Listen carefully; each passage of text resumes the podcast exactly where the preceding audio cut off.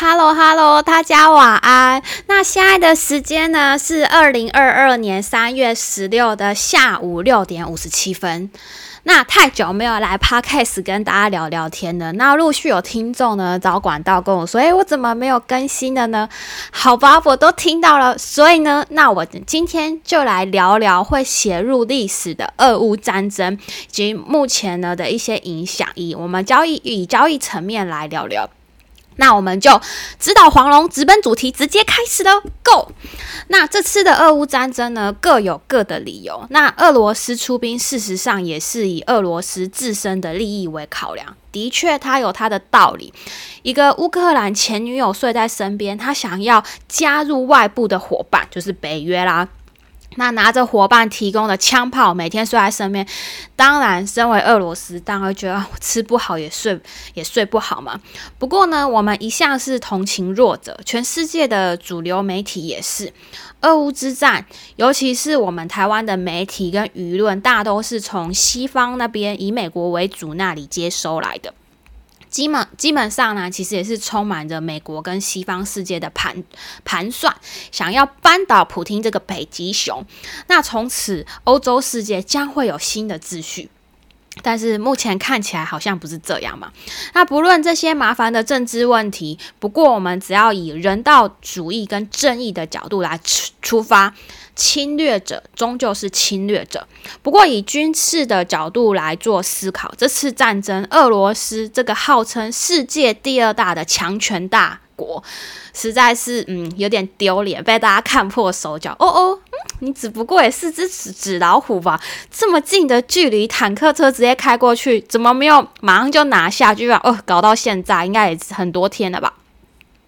那看看我们的俄军以地面部队作为主力，绵延六十多公里的坦克军事车队。那在进行期间遇到我们乌克兰强烈的抵抗，而进攻的速度如此的缓慢。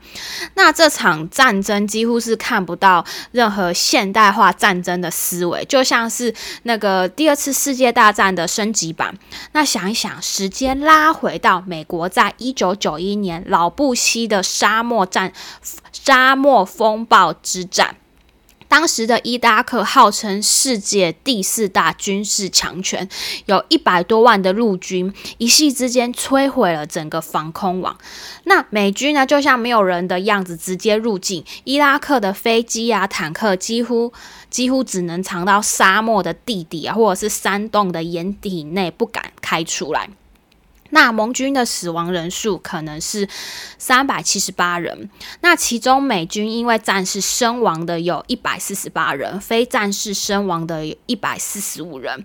那英英国的军人死亡四十七人，阿拉伯军队死亡四十人，法军损失两人。那盟军死亡的最多是在一九一一年二月二十五号，该日一颗伊拉克飞毛腿导弹。击中美国兵，美国兵营造成二十八个美军的预备队员死亡。那盟军的受伤人数可能少于一百人。那伊拉克的人数大多是学者认为死亡人数大概在二点五万到七点五七点五万人之间，受伤的人数也不清楚。那其中有被美那个美军俘虏的伊哈人、伊拉克人大概有七点一万。那估计伊拉克的平民呢，从一百人死亡人数从一百人到二十万人不等。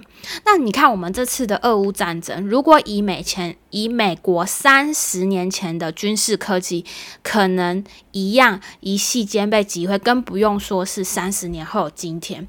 那我今天想要以交易跟投资的角度来说，我想如果我们在投资交易上，如果也是常常自以为的过度自信，那殊不知，诶，现在时代啊，战争的思维跟科技能力正日新月异的进步着，不进则退。在这场金融交易跟投资领域，就是会越来越明显。比如说，诶，我记得才一两年前，真的超多分析师或什么都不看好比特币，就觉得这个是个 scam 诈骗。那那现在就是也不太会去真的了解这个东西。